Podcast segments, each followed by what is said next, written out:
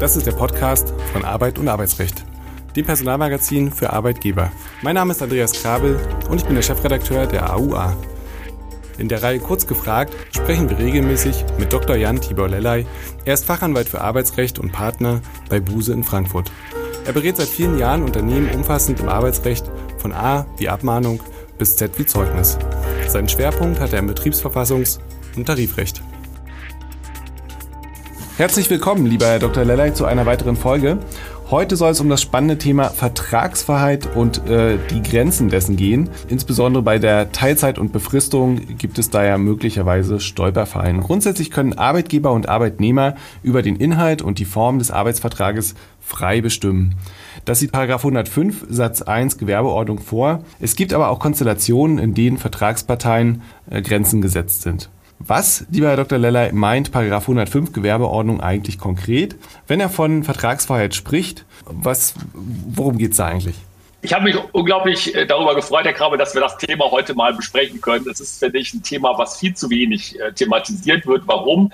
Weil man ja manchmal auch gerade aus Unternehmensseite hört, äh, Vertragsfreiheit im Arbeitsrecht, das gibt es ja gar nicht mehr. Ja? Also das ist ja äh, gar nicht mehr die Realität. Und äh, natürlich sagen Sie ganz zu Recht, es gibt den Paragraphen 105 Gewerbeordnung ähm, und der sagt auch äh, ganz klar, dass hier die Vertragsparteien, die Arbeitsvertragsparteien sich äh, über den Inhalt ähm, und die Details des Arbeitsvertrags natürlich einigen äh, können.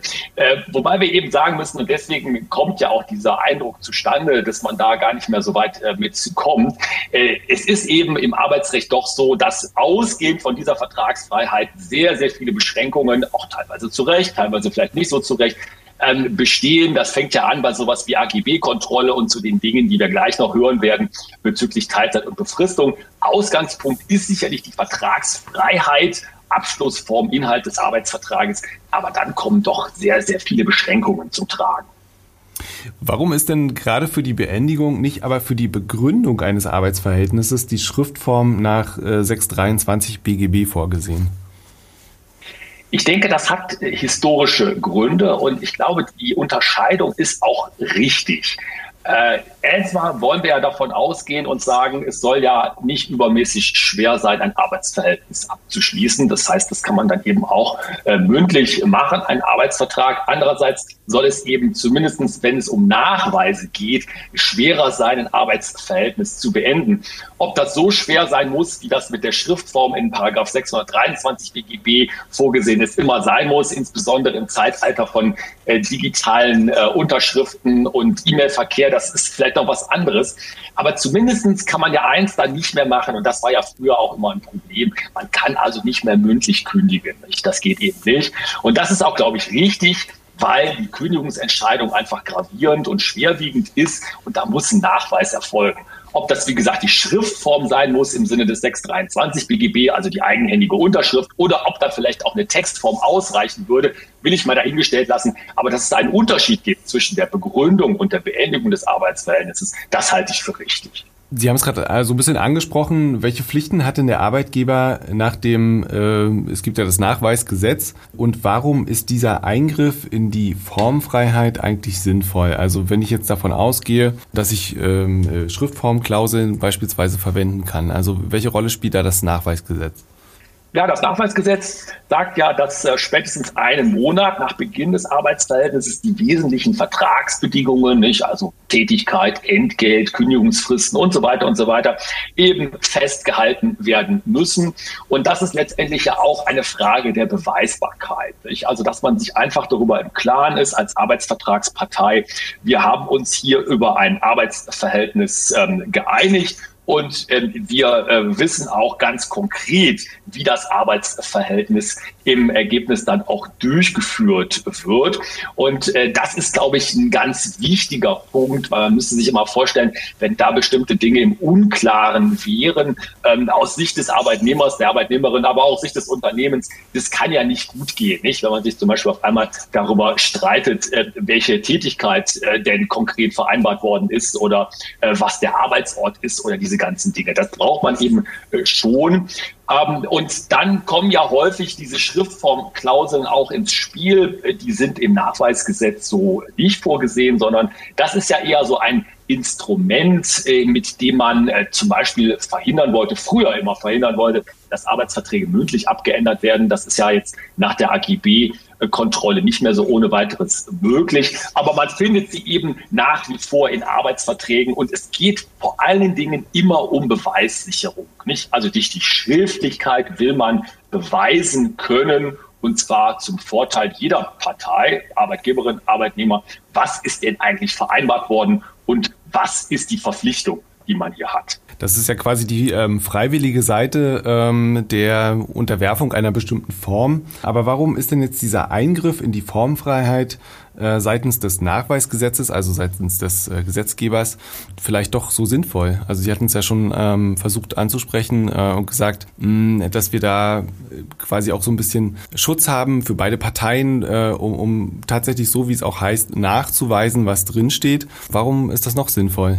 Ja, ich denke, es ist wegen, es ist einfach ein Instrument der Streitvermeidung. Ähm, es ist natürlich auch, hat einen, einen Schutzcharakter äh, für äh, also in, in die Richtung der äh, Beschäftigten, der Arbeitnehmerinnen und Arbeitnehmer, äh, dass man klar weiß, worauf hat man sich eingelassen. Aber ich glaube, das ist nur die eine Seite der Medaille, denn letztendlich muss das Unternehmen auch geschützt werden darüber oder dagegen, dass da auf einmal Dinge in ein Arbeitsverhältnis rein interpretiert werden, die man so nicht vereinbart hatte. Und damit dient es im Ergebnis eben der Streitvermeidung. Nicht? Also ähm, man kann ja alles Mögliche vereinbaren, auch mündlich, aber wir wissen, wir alle sind Menschen. Manchmal erinnert man sich nicht mehr so so ganz gut an die Details. Und äh, da hilft es einfach nicht, wenn man Dinge schriftlich fixiert hat. Da weiß man, woran man ist. Und damit ähm, sind dann bestimmte Situationen viel einfacher zu lösen und ohne Streit zu lösen. Man liest es nämlich einfach nach.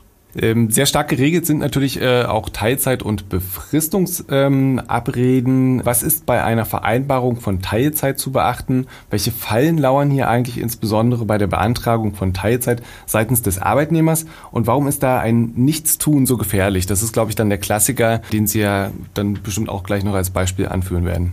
Richtig. Also äh, das äh, Teilzeit- und Befristungsgesetz äh, etabliert ja ein ganz, ich kann das mal so sagen, strenges Regime, ähm, was äh, sich damit befasst, wie Teilzeitbegehren umgesetzt werden. Nicht? Es gibt ja den Anspruch auf äh, Teilzeit.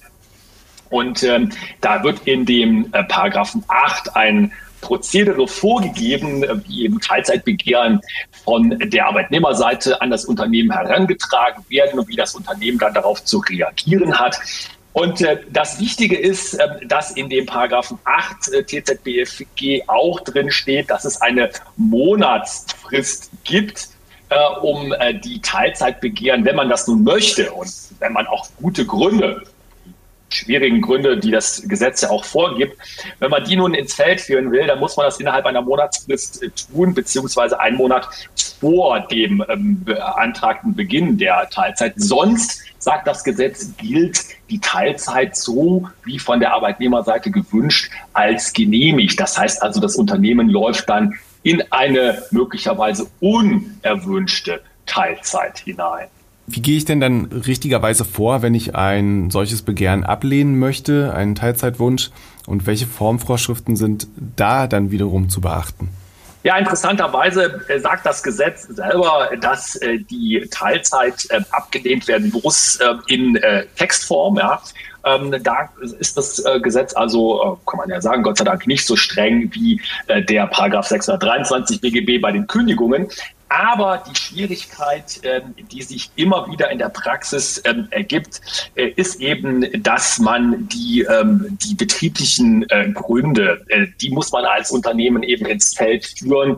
Und da ist es eben so, dass auch von der Rechtsprechung über viele Jahre mittlerweile vorgeprägt, die ähm, Hürden sehr hoch sind. Nicht? Also die betrieblichen Gründe, um erfolgreich eine Teilzeit abzulehnen, äh, man kann das im Gesetz dann nachlesen, da steht dann drin, Organisation, Arbeitsablauf und so weiter.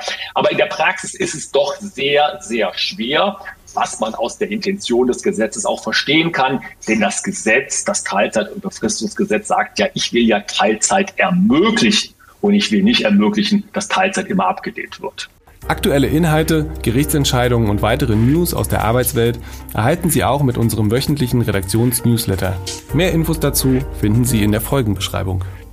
Kommen wir zum zweiten großen Themenfeld. Welche Gefahren lauern eigentlich im Zusammenhang mit einer Befristung? Ja, die äh, Befristung hat einen ähnlichen, eine ähnliche äh, Schwierigkeit ähm, ein bisschen noch weiter hochgeschraubt. Denn ähm, die Befristung ähm, in Paragraph 14 TZBFG ist es ja äh, geregelt, ähm, die muss erstmal aus bestimmten Gründen erfolgen. Es gibt ja die Sachgrundbefristung und dann eben auch die sachgrundlose Befristung. Möglicherweise wird sich da ja auch etwas ändern. Wir haben das ja auch schon hier im Podcast behandelt. Der ähm, Koalitionsvertrag der Ampel äh, sagt da etwas zu. Äh, nicht vielleicht die ganz große Änderung, aber immerhin äh, Änderungen stehen da möglicherweise äh, ins Haus.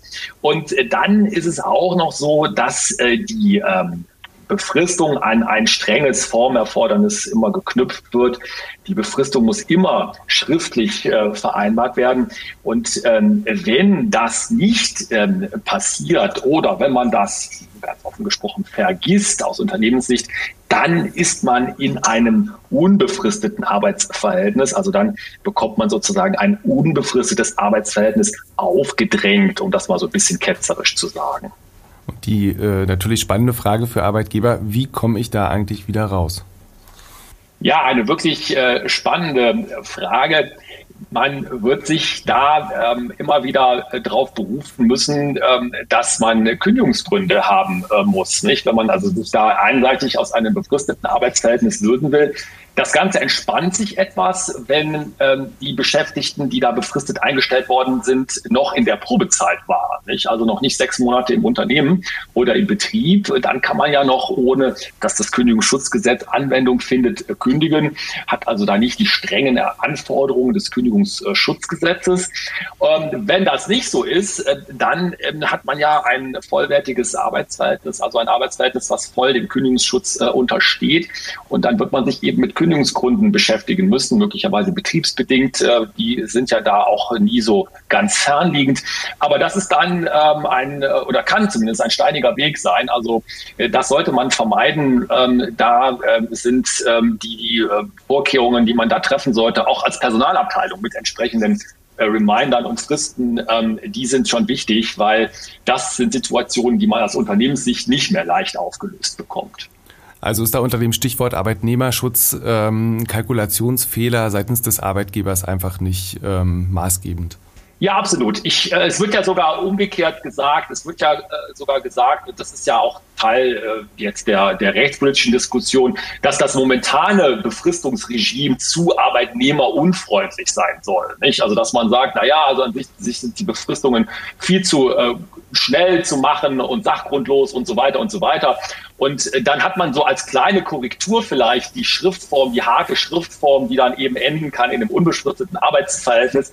Und da muss man eben einfach aus Unternehmenssicht immer gucken. Also wenn dort Schwierigkeiten entstehen, nach der aktuellen Rechtslage, sind das überwiegend Probleme, die mit der Schriftform oder der nicht eingehaltenen Schriftform in Zusammenhang stehen. Leider. Vielen Dank, lieber Dr. Lelei, für diese Folge. Wir hören uns beim nächsten Mal. Tschüss, bis dahin. Dankeschön, tschüss.